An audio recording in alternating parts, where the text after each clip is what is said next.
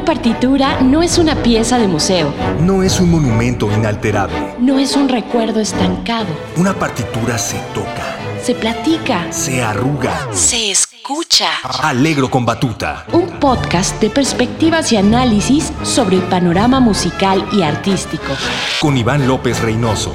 Cultura UNAM.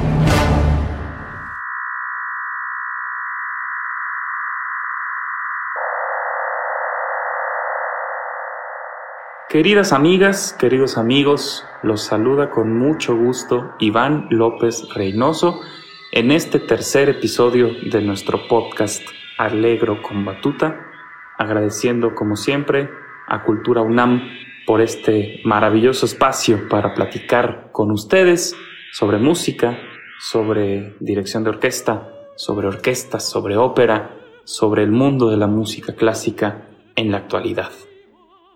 Imagínense ustedes a un músico que toma su estuche con un violín o con un clarinete o con un cello o con un contrabajo o con una flauta.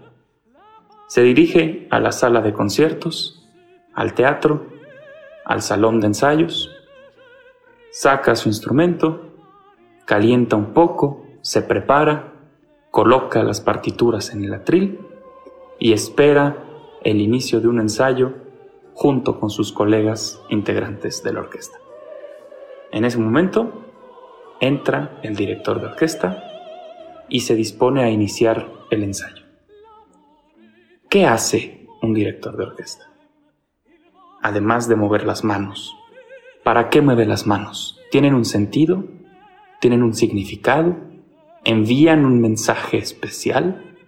¿Para qué está un director ahí si todos los músicos tienen su partitura enfrente? Esas son algunas de las preguntas que yo más he escuchado sobre la maravillosa profesión de dirigir. Y el director de orquesta, efectivamente, es todas las preguntas anteriores y muchas más cosas. A mí me gusta, queridos amigos, imaginarme al director de orquesta como un chef, como un cocinero que tiene enfrente los ingredientes para cocinar uno de los maravillosos y más apetitosos platillos y tiene también la receta enfrente. Esa receta contiene las indicaciones necesarias, las cantidades necesarias para cocinar y que el platillo resulte. Sin embargo, el chef siempre podrá agregar un poco más de sal, un poco más de pimienta, alguna especia, darle un toque especial, un toque más picante, un toque más cítrico, adueñarse de la receta y crear un platillo típico que tenga su firma. El director de orquesta, pues, amigos, es en ese sentido muy similar al chef, muy similar al cocinero. Un director de orquesta tiene una partitura, esa partitura que ha sido compuesta, escrita por alguna mente brillante de la historia, compositores y compositoras que tienen la creatividad a flor de piel, que se encargan de transmitir emociones, sensaciones, ideales, visiones, curiosidades, convertirlas en música y escribirlas en un papel pautado. Esos compositores que tienen la vena creativa, que tienen la chispa, que tienen la originalidad para escribir crear y así plasmar emociones en un pedazo de papel. Esos compositores, sin embargo, saben que son el origen del mensaje, pero no el destino del mensaje. El destino del mensaje es definitivamente el público. Y para que el público reciba ese mensaje, necesitan un vehículo. Y el vehículo son los intérpretes, los músicos y el conductor, el director, es el encargado de descifrar el contenido de ese mensaje. El compositor puede ser muy específico, decir qué tan rápido, qué tan lento, con cuántos instrumentos, con qué tipo de instrumentos, cómo quiere que sea interpretada la obra, con qué carácter, con qué sonido, con qué intención, pero al final el director es el encargado de balancear, de definir todos esos sonidos junto con su orquesta. Y efectivamente, el clarinetista de la orquesta o el violinista de la orquesta o el chelista tiene enfrente en su atril la partitura, la partitura que le indica a él cómo tocar su instrumento y qué notas tocar para que la obra de este compositor exista.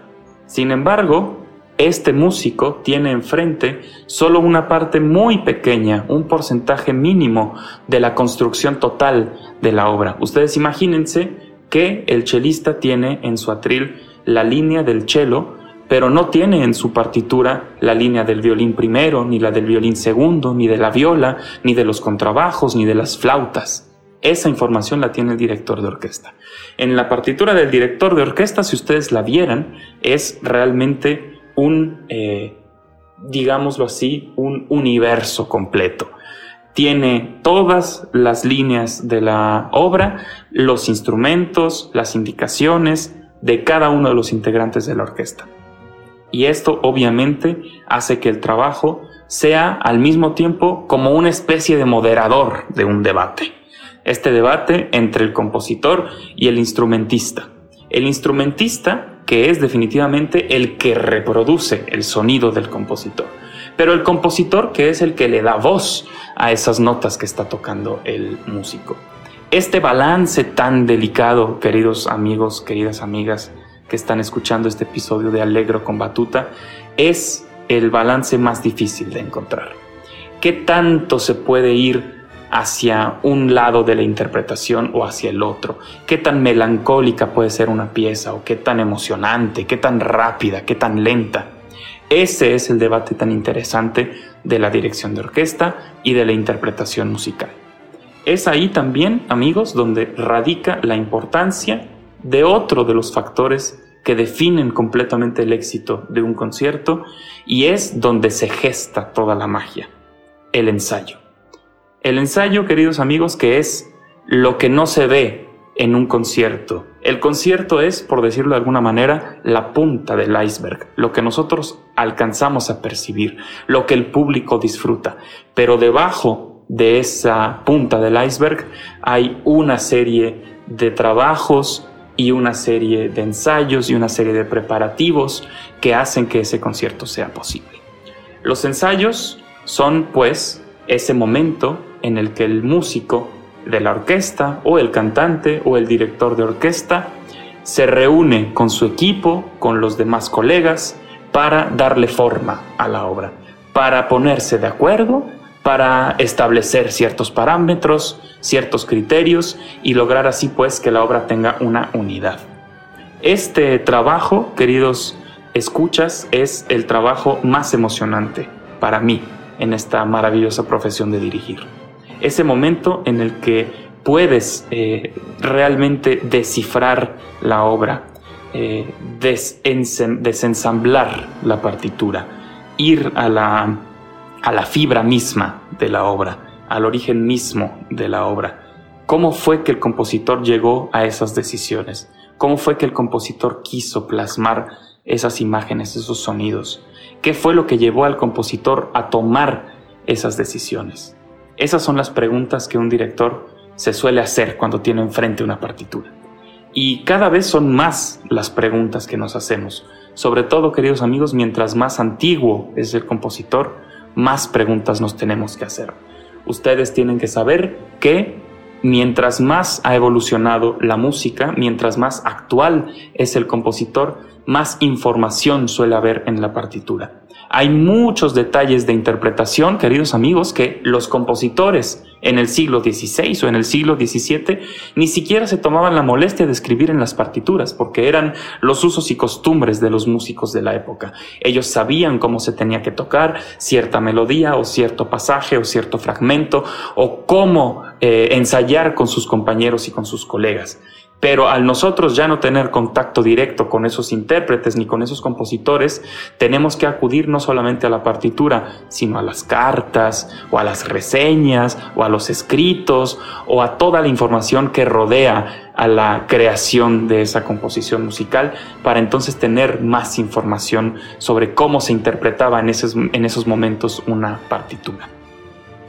Así, queridos amigos, los ensayos son, pues, el momento en el que todos los involucrados en la creación de un espectáculo escénico se reúnen para trabajar, para tomar decisiones y el proceso de ensayos depende también de la duración de la obra, de la complejidad de la obra, del tamaño del programa y los factores que intervienen son muchísimos. Para un concierto sinfónico con la OFUNAM en la sala Nezahualcóyotl suele haber unos 3, 4 o 5 ensayos, pero para una producción operística suelen ser entre 3 y 4 semanas de ensayos, pues una ópera involucra muchos más elementos que un concierto sinfónico. En el concierto sinfónico está la orquesta, el director, el público y probablemente un o dos o tres solistas. En una ópera están los cantantes, el coro, la escenografía, la iluminación, el vestuario, el texto, el libreto, el director de escena, el coreógrafo, la orquesta, el director de orquesta, el público, el director del teatro, el iluminador, el tramoyista y todo el equipo que conforma una puesta en escena operística es mucho más nutrida. Por ende, el director concertador, que es como se le suele llamar a quien lleva la batuta del espectáculo operístico, tiene bajo su cargo muchas responsabilidades en una puesta en escena de una ópera. Tiene que dirigir la parte musical, pero tiene que tener conocimientos de teatro, conocimientos de danza, conocimientos escénicos, conocimientos de lenguas, de idiomas, para entonces poderle dar vida a una partitura operística. Es por ello que el trabajo del director de orquesta es uno de los más ricos, de los más emocionantes que hay, y es para esto, entre muchas otras cosas, para lo que está ahí un director de orquesta. Es este cocinero, es este chef, es el moderador de este debate. La figura dictatorial, autoritaria del director de orquesta está pasada de moda, queridos amigos. El director de orquesta, como buen líder, tiene que inspirar a sus trabajadores, sacar lo mejor de la gente que tiene enfrente. Y el mejor director de orquesta es aquel que logra inspirar a los músicos que están trabajando con él. Queridos amigos, queridas amigas, escuchas Te Alegro con Batuta, gracias por habernos acompañado en este tercer episodio de nuestro podcast. Hasta la próxima.